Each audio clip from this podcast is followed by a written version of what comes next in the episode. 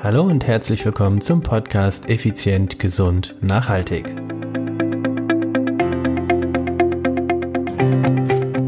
Mein heutiger Interviewgast ist 50 Jahre alt, erfolgreicher Unternehmer und genau deshalb auch topfit.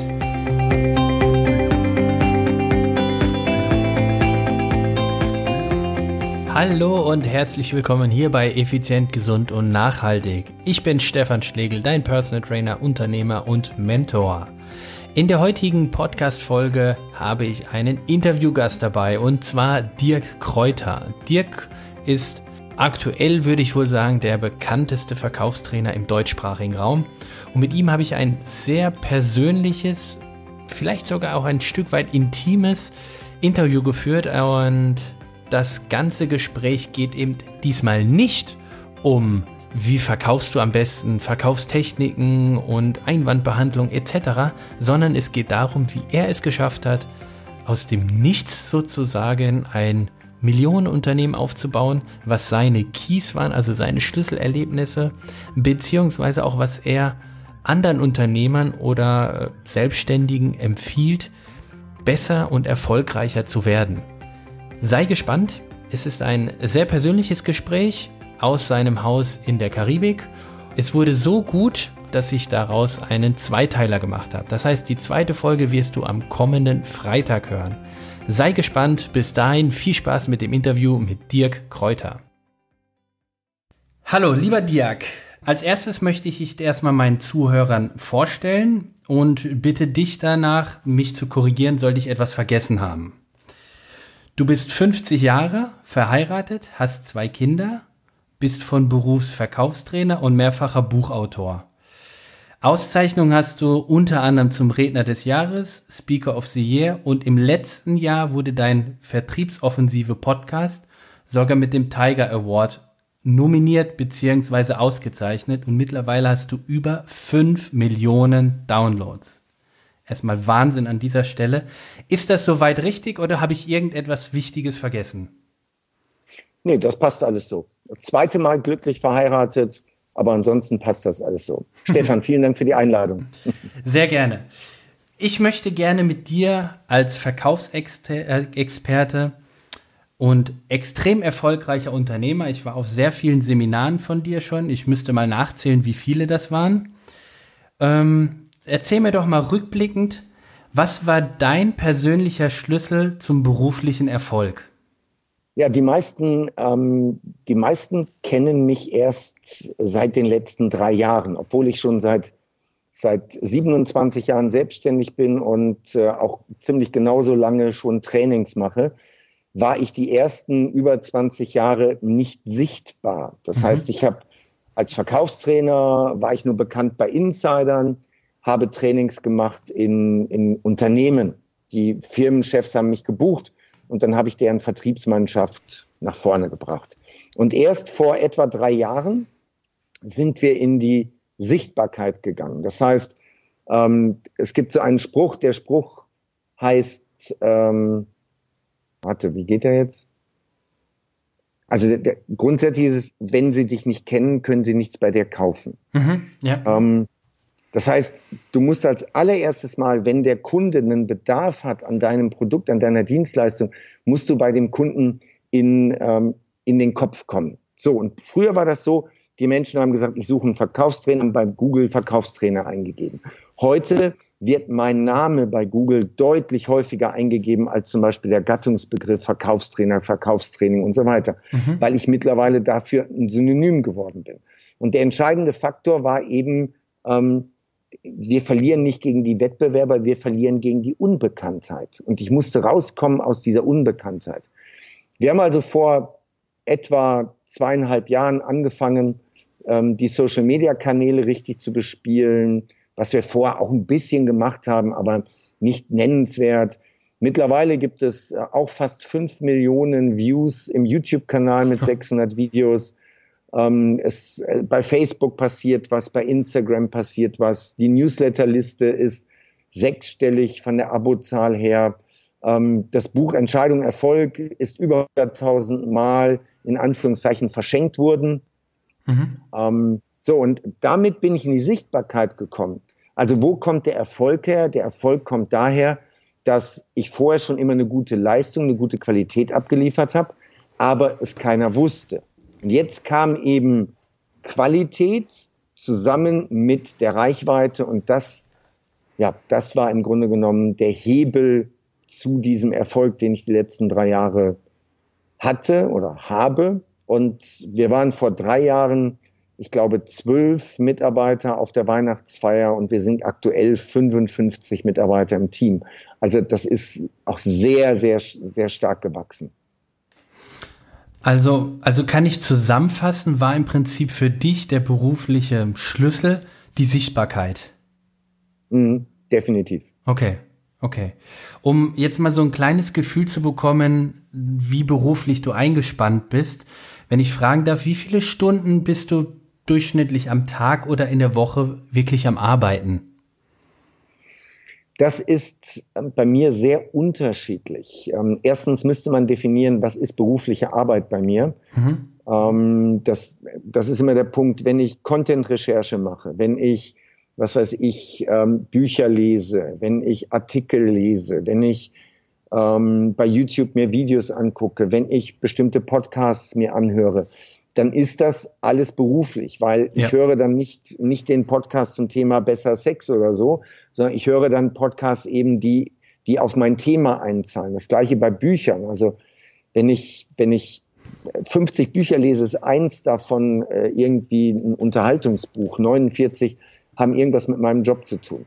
Und wenn du das addierst, dann komme ich sicherlich auf 50, 60 Stunden die Woche, das, das sicherlich.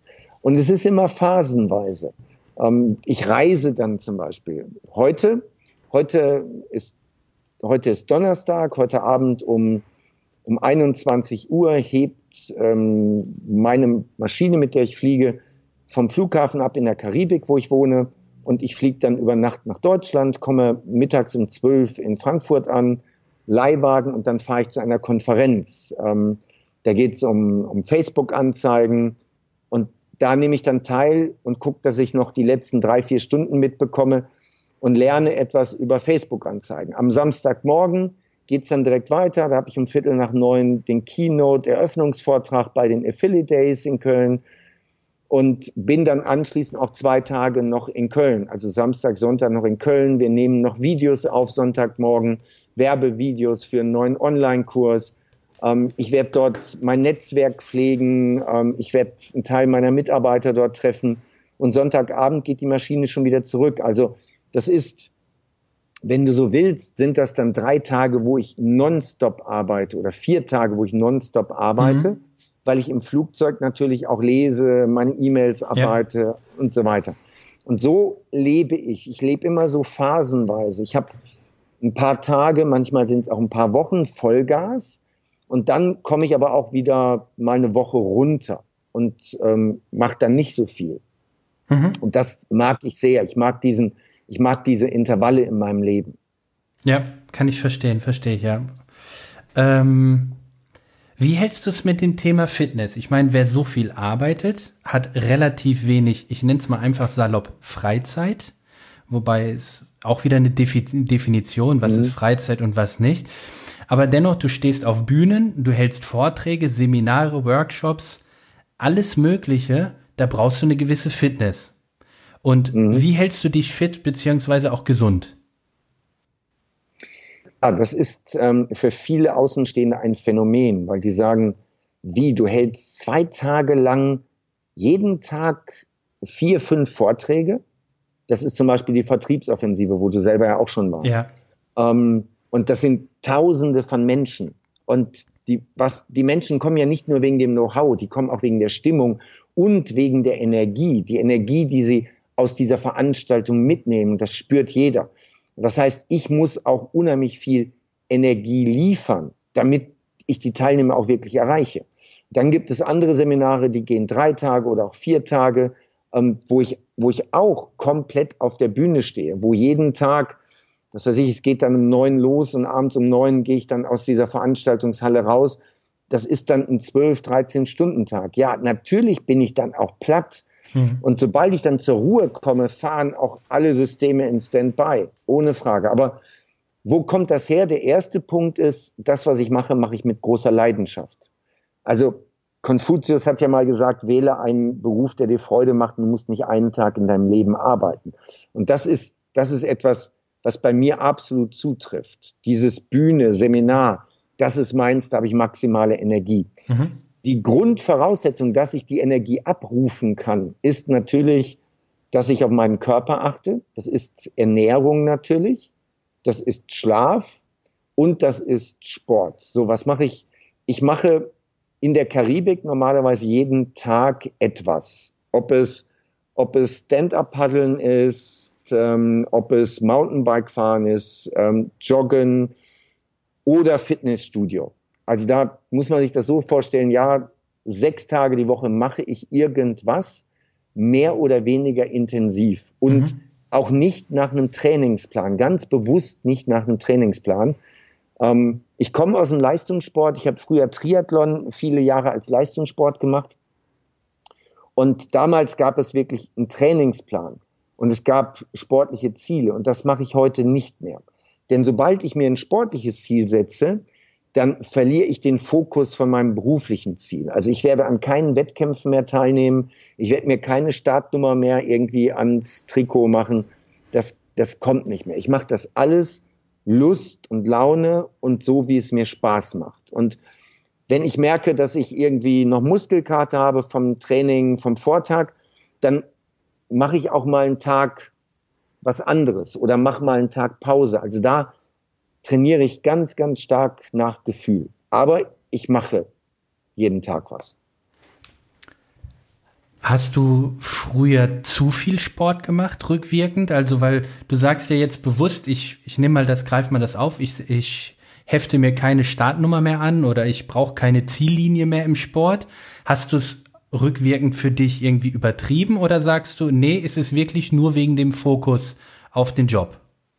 Nee, ich habe das nicht übertrieben. Also ich habe den Sport genossen und fast jede Trainingseinheit auch genossen und die Wettkämpfe ähm, nein, das, das war eben früher eine andere Zeit. Mhm. Aber wenn ich das, wenn ich das jetzt so mal reflektiere, ich bin, wie gesagt, das zweite Mal glücklich verheiratet. Woran ist die erste Ehe gescheitert? Die ist unter anderem daran gescheitert, dass ich zu viele verschiedene Ziele hatte. Da willst du ein guter Ehemann sein, du willst ein guter Familienvater sein, du willst im Beruf Karriere machen äh, und ich kam vom Leistungssport und ich wollte nicht an Triathlon-Wettkämpfen teilnehmen oder an Laufwettkämpfen, wo ich irgendwie im, im Mittelfeld im Ziel komme. Das war nicht die Position, die ich haben wollte. Mhm.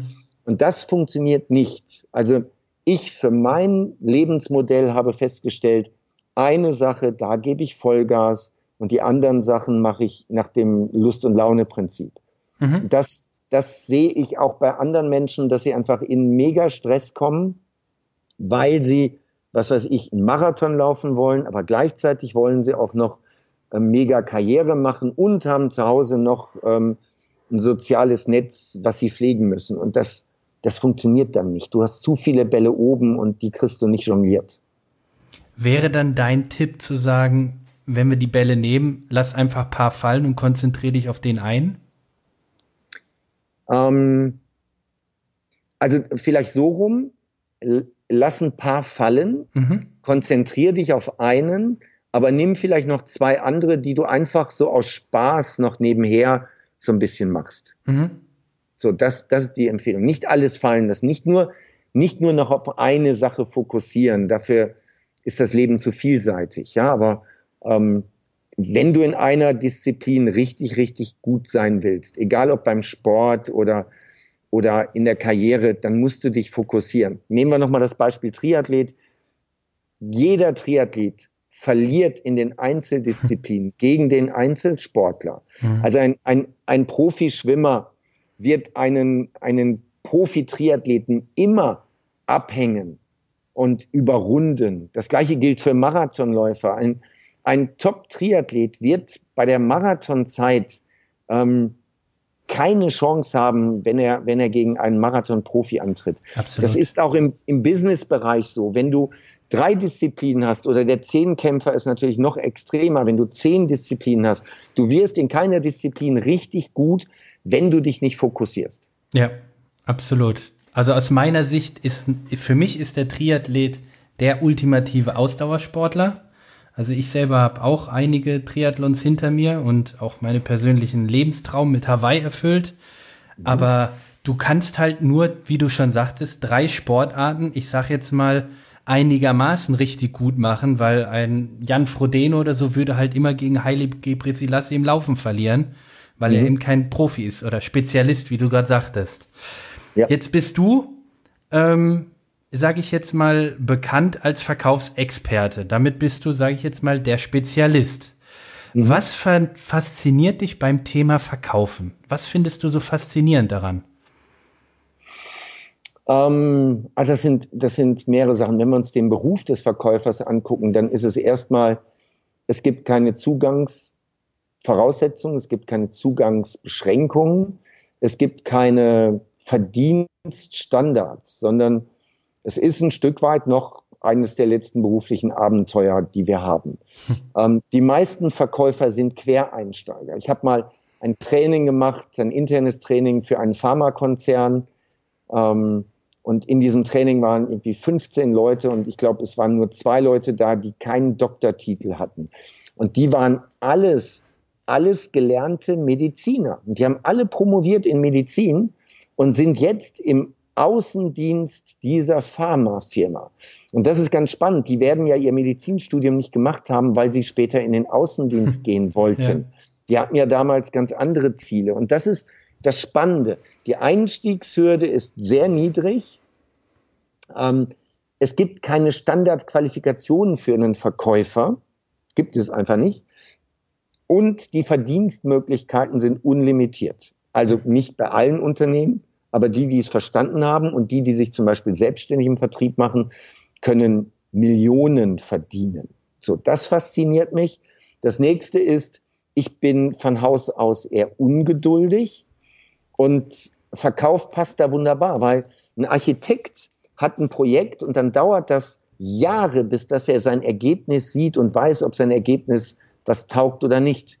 Und der Verkäufer hat je nachdem, in welcher Branche er unterwegs ist, hat entweder innerhalb von ein paar Minuten seine Feedback-Schleife, ob er erfolgreich war oder nicht, mhm. oder aber in ein paar Tagen, Wochen, Monaten. Es dauert nicht so lange, bis dass er weiß, ja, das Projekt, das hat jetzt funktioniert und er war da erfolgreich. Das ist auch so etwas. Du hast sehr schnell ein Feedback, ob du gut warst oder nicht. Ähm, dann, jeder ist Verkäufer. Weil Verkaufen ist nichts anderes als zielgerichtete Kommunikation. Mhm. Wenn du Single bist und du möchtest eine Frau kennenlernen oder die Frau möchte einen Mann kennenlernen, ist das ein Verkaufsgespräch. Das erste dokumentierte Verkaufsgespräch ist die Nummer mit Adam und Eva und dem Apfel. So, ja. ja, das ist, das ist, das ist Verkaufen. Oder wenn du, wenn du Kinder hast, bis zu einem gewissen Alter, werden die Kinder das tun, was du ihnen sagst. Aber später musst du sie überzeugen. Du musst es ihnen verkaufen, warum sie ähm, keinen Alkohol trinken sollen, warum sie nicht rauchen sollen, warum mhm, sie, ja. was auch immer. Ähm, das heißt, alles, wo Menschen miteinander kommunizieren, ist im Grunde genommen andere Menschen überzeugen, andere Menschen motivieren, etwas zu tun oder nicht zu tun. Und das ist nun mal Verkaufen. Es sind nur andere Begriffe. Es ist immer das Gleiche. Jeder von uns ist Verkäufer und jeder von uns muss wissen, wie er zielgerichtet kommuniziert, wenn er es im Leben zu etwas bringen will oder wenn er es im Leben einfach einfacher haben will. Ja. Jetzt sagst du, jeder Mensch ist Verkäufer. Welche Eigenschaften sollte deiner Meinung nach, ich meine, du bist der Experte in dem Bereich, ein guter Verkäufer besitzen? Um, erstens Interesse an Menschen. Wirklich Interesse an anderen Menschen und an deren Bedürfnissen.